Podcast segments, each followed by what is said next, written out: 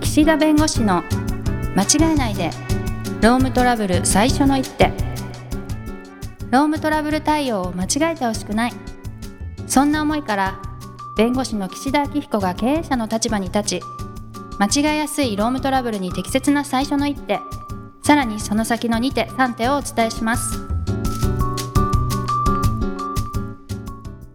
皆さん、こんにちは。弁護士の岸田明彦です。こんにちはナビゲーターのとちおえみですさあ、都庁さん、よろしくお願いします。はい岸田さんよろしくお願いしますもうこのリモートの収録もだいぶ慣れてきましたね。この、なんですかね、うんうん掛け合いというかね。はいヘッドセットがあるとやっぱり声がかぶっても平気だから話しやすいですね、あ、やっぱりこうね、設備を良くするとね、はいやりやすくなりますね。あとねワイヤレスだと音がちょっと遅れるんですよね、えー、あれ声が遅れ てないよ。そんな感じになんないでしょ。すいません。あの、腹話術もできな いのに。しかも、顔見えないし。そう、あの、ラジオだったってことを忘れました ね。まあ、できてもないんだけどね。まあまあ、とうとはいうあれですよ。この番組も教育問題に切り込んでいくみたい な。あ、本当ですか本当ですかっていう ね。いや、本当はね、まあ、いろいろハラスメントの謝罪の話とかももちろん今日したいですけど、まあ、最近こう思うのがね、よくはい。ご老人のマナーがなってないとか、最近のこう、親はとかね、マナーがなってないとか、若い親はどうのとかね、言うじゃないですか。うん。どんな時ですかなんかいろいろマナー守れてないのは実はね、ご老人の方がマナー守ってないみたいな。あまああるけど、あ。うん。い今日言いたいのはね、でうもんその人たちもみんな昔は子供なわけですよ。あ、はいはいではい子。供の時ちゃんとやってたのに、大人になって急にそうなったかっていうと、そうじゃないと思う。うん。だからこう、例えばまあ、ろくでもない親とかね、ろくでもないなんとかって言うかもしれないけど、はい結局それって子供の時の教育がね、ちゃんとなってれば、そうんそれはそのままいきなり変わらないでしょとうんい。う気がするんです。うん。でもそのそういうふうに育ってきた人にも、まあ、親だったり誰か教える人がいるわけではい。その人が教えてなければ結局同じことの繰り返しになるわけです。うん。で家庭環境ってすごく長いじゃないですか時間がね家庭の時間、だから家庭教育大事にするっていうのはすごくわかりますけどでもそれを正す誰かがいないと変わらないというかね同じことの繰り返しになるんでだから、ね、学校教育ってすごい大事だなと。 うん。あの今私今日1ミリもボケてませんからね。うんはいあのなんなら最初の腹話術のくだりもカットでいカいット。 一度もボケてないことにするためボケに。てないことにする ために。っての思うの。はい。そうだえ、ち突ょ然っとね、うんあの、リアルに浮かんでないです。ま、どういうとこですかマナーとか、なんかそういうのって。そいやいの、やいや電車の中で静かにしろなあのとか。かあとそそれうとも順順番守らないとかね道を広がって歩くとかね。はいはい。人に迷惑かけるなうんんてそうそうそうそうそう。はいはいあのちっちゃい話ですよ。はいはい。岸田さんがいつもお怒りになってるやつね。 順番抜かすとかね。はいはいはいはいはい。ズルするみたいなやつ。そうそうそうそう。それって ねなんかねどの世代がとか言うけど、うん。その世代の人たちが特有にやるわけじゃないから。うんうん。多分それってその教育なんだと思うんです。なるほどね。それってでも誰かが教えなきゃいけないけど、でも教える人がいなかったらうん同じだし、同じ家に住んで同じ価値観で生きたら同じことするだろうから、うん。よくまああ反ると面か。教師、うん、そう、反面教師になればいいけど、そうじゃなければね、うんうんうんもちろんね、それ例外はいっぱいありますよ。うん。うんうんうんだから、そうなると第三者的に教育するってすごく大事で、よくね、こう、家庭教育とか家庭学習ちゃんとやってください。まあ、リモートワークになってね、学校休校になったりして、うん。はい。家でのね、学習ちゃんとやってくださいとか言うけど、うん。個体差出るよ、そっちの方がっていう。まあそうですね。うん。うでん。そそれで、こう、なんていうの平均的な教育の水準を上げるって難しいと思うんで、はい。別にね、学校の先生になんか任せるというかね、そっちに責任転嫁するわけじゃないけど、はい。誰かがきちんとやってくんないと、ろくでもない世代をどんどん繰り返すよ。面白いですね。私え、ちょっとそんな風に思わないけど。 え、とちおさんはなんか、あれでしょ、そういうのラジオでよく語ってるの見るよ。あ、本当ですかうん。え、なんかまあ学校は平均化するのが目的うん。いいなと思ってて、下の子も上げなきゃみたいな。うんだからまあ個性が伸びないなとは思ってるんですけどうんうね。んうん、でもあれだよねそういう意味でいくと平均化するっていう意味でそういうマナー守らないとか、うん迷惑かけないみたいなのを作らないっていう意味ではやっぱ学校教育なんだろうね。どうなんでしょうでも、例えば子供がゲームしてますけど、うんゲームでやっぱりこう友達とオンラインで遊びながら、うん話しながらやってるんですけど、、うんうんやっぱずるいやつと遊ばなくなってくんですよね。あだから誰も教えなくても、あ、おうコミュニケーション上、ずるとかしない方が得であるっていうことを学ぶと、そうなると思いますけどあ。じゃあそれを学ぶ機会すらないとズルするのかな。そうじゃないですか。なんか周りの人のためにやると、あの自分も快適になっていくみたいな成功体験がない。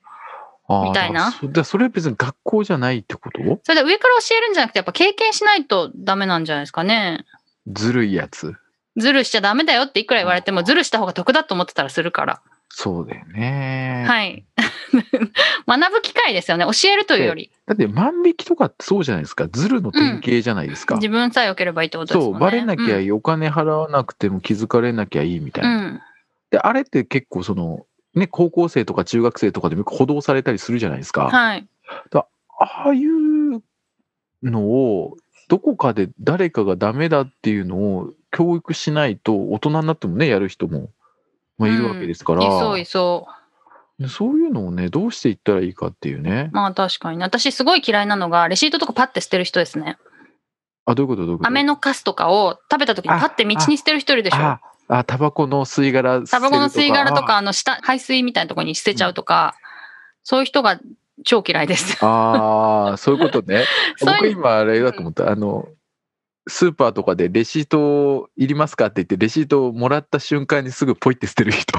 その、捨てるゴミ箱ならいいですよ。あ、全然いい。うん、道に捨てる人が結構い る。あーえ、捨てるんだったら受け取らなきゃいいじゃんって思っちゃうタイプだね別 にそれは、別どっちでもいいいですけど。そうそう、わかるよ。その、ゴミ。そうですそうゴミとか置いてあるのとかね。うん。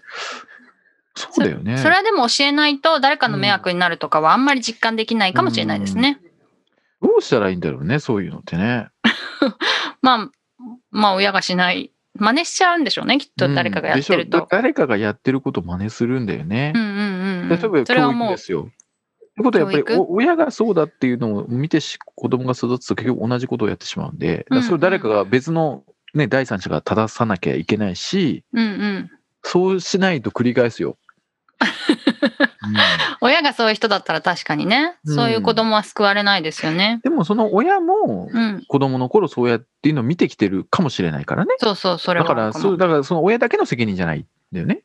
きっとまあね、。そういう意味で言うと、うん。ひどい親になったのはその親のせいだったと言えるかもしれないから ですよね。うんキリがないけどまあね、いろんなね要因があるからね一概に言えないだろうけど、はい。なんで今日はだから謝罪ですよ。 謝罪そうず悪るいいここととすするるか。からら。ごめんね、うううみたいなね。はいはいはい。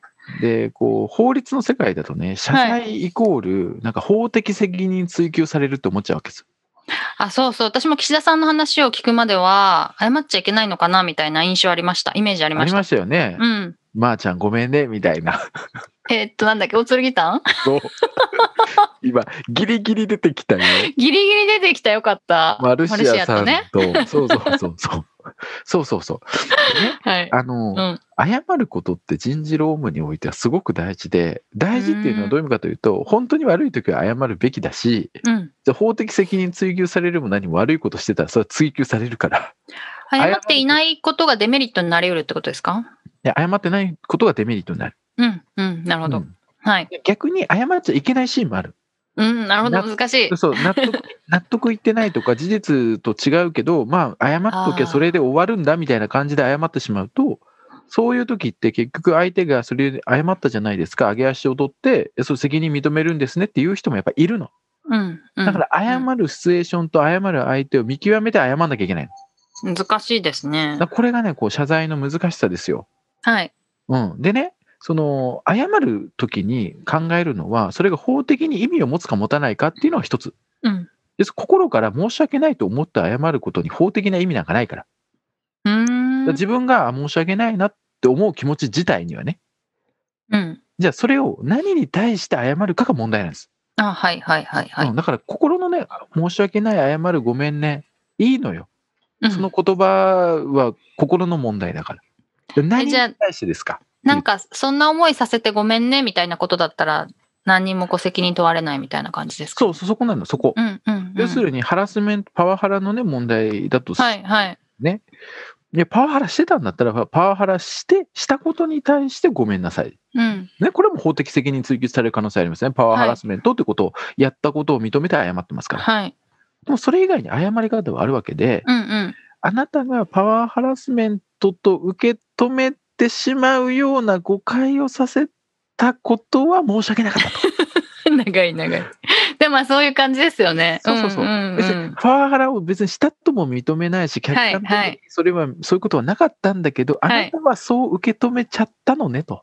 うんうんうんだったらそれは申し訳なかったねとうんうんいうん。う謝り方もあるだろうし、確かに。うん、あのー他にもその私の言動で不快な思いをさせたと、はい。パワハラじゃないよとや笑っちゃいけないのかな。はい。そうそ うそういやあるでしょだって別にはい、あるある。テレビのニュース見ててなんか嫌なニュースとか見たら不快な気持ちになるじゃないですか、うんうんじゃあそれ見たからって法的責任追及相手にできるかってできないでしょそれ不快うな、んうん自分が不快に思っただけだからはい。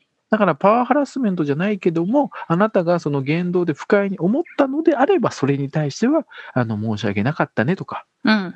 遺憾の意を表します。まあ、こういう謝り方もあるわけです。うん。わかりやすい。うんはいあ。とは、もっとライトに、いや、こういう形でお互いがいがみ合ってしまって、こじれてしまったという事実そのものについて申し訳なかったねと。うん。そんな別に言動がいいとか悪いとか、言動をどう受け止めたとかじゃなくて、こういう二人というか当事者の状況に至ったこの現状を憂い、悲しむ、嘆くみたいな。うんうんうで、ごん。めんねもあるわけですよ。はいはいはいはい。で、大鶴喜丹さんみたいに、不倫か浮気か忘れてたけど、マルシアさんごめんねもある。 これ引っ張るね、俺。それいる今。なんか、急に冗冗談っぽくなったけど、その前のは事実そうで、はいは要いす。るにこのハラスメントの問題って、やっぱり最後、謝らないと、こう、解決しない時もある。うん。でも、謝る対象を間違えると、それは会社が認めなくていいものを認めて、ハラスメントを認めて謝ったことになっちゃうこともあはるいし、はい。実際にもそういうことをやったのであれば、それ謝るべきだろうし、うん。だからそのこの謝るということを極端に恐れる必要はなくて何に対して謝るかをきちんと決めるうん。でそこは先ほどのようないろんなバリエーションがあるんではい。今ここで謝るんだったらこういう内容で謝ろうということですね。うんうん。こう謝るときに、まあ、例えばいや今後生ずる損害についても全て責任を持って対応しますとかまで言っちゃうとこういうメンタル疾患とかねパワハラでメンタル疾患になった場合そう例えば治療が長引いたり後遺症がっていうこともあり得るから、はいそ。こまでね約束してしまうっていうのは、まあ、将来に対してその予想できないところまでね約束しちゃうことになるから、まあ、そこまではね、まあ、今の時点ではとまずはその起きた出来事についてまずはあの申し訳なかったと。まあ、謝罪するって言ってもいいし、申し訳ないと思うと言ってもいいし、遺憾の意を表する、まあ、そんなにレベル感としては、別にお互いが納得すれば、謝罪すると書こうが、遺憾の意を表すると書こうが、あんまりこう法的には意味はないというか、あんまり関係はないいはい。相手が納得できる落としどころが見つかるかどうかっていうところでね、まあ、謝罪っていうものは、まあ、考えていただいた方がね、まあいいうんの、うんうんうん。まあ思いまますあね、、今の話で言うと、基本的にあなたの気持ちを害してしまってごめんなさいっていうことであれば、うん、割とまあ安全というとあれですけど、そうそうそあう。の、後で責任を追及されるようなことはうんないというか避けられるってことですよね。その文言だけからいくとね、はいはいはいはい。まあでもね、いや、パワハラ認めてくださいって、パワハラ認めないと絶対許しませんとか言ってくる人もいるんはで、いはいはいその時は、パワハラと受け取られるような言動をしたことについて、遺憾の意を表すると か、えーとかね、はいうん。指導をするにおいては、よりその個性に配慮した指導をするように、上司には指導しました。うんう要するん。に別に指導自体がパワハラではないけどこの人はちょっとこうこう傷つきやすい人だとかその人の個性に応じてよりこうあーカスタマイズした指導をした方がより適切にやった方がいいよっていう指導であって別にあなたのやったことは違法だパワハラだから指導したってことではないでも何らか上司にも指導しないと収まりつかないっていう場合にはそういった形でより適切な指導とか、より個性を個性を尊重した指導とかね、うんうんうん。そういうものをやってきますみた いなものも合わせて言うことで、なんとかまとめるみたいな。なるほど、なるほど。すごくね、謝罪って、あのー大事かなと。今後ね、同一労働、同一賃金の問題で、はい。やっぱなんでね、この手当が払われてないんですかとか、まあなんかね、会社の方でやっぱ人事労務で落ち度があった時にも、あの開き直ったり、いや、知らないあなたが悪いとか、法律に書いてあるんだから別に請求すればいいじゃないかと。うん。別に会社が教えなくてもいいだろうみたいに開き直っていい場面とそうじゃない場面があるんでね。だからそこはうまくあの謝罪もしながら何に対して謝罪をするのかというのと相手がどういう目的で謝罪を求めてるのかね。それ上げ足取って何か請求しようってしてるんだったらそこは厳密に謝罪すべき場面かどうかっていうのを見極めた上で謝罪すべきだし、はい。まあ、そのあたりもあの求められてくるというところでねうん、うん。だから、ごめんねって一言言うのってすごく、まあ、簡単だけれども難しい。でも言わないとこじれちゃうみたいはい。な。っていうね、 はい。ごごめんねの回 ですよ。ごめんねの回でしたね。はい。まあ、ということで、はい、相手の気持ちもね、配慮しながら、あーこう、向き合っていただければいいかなと思います。うんうんということで、お時間になりましたので、今日はこの辺にしたいと思います。ありがとうございました。ありがとうございました。今回も番組をお聞きいただきありがとうございました。ロームトラブルでお困りの方は、ロームネットで検索していただき、柿椿経営法律事務所のホームページよりお問い合わせください。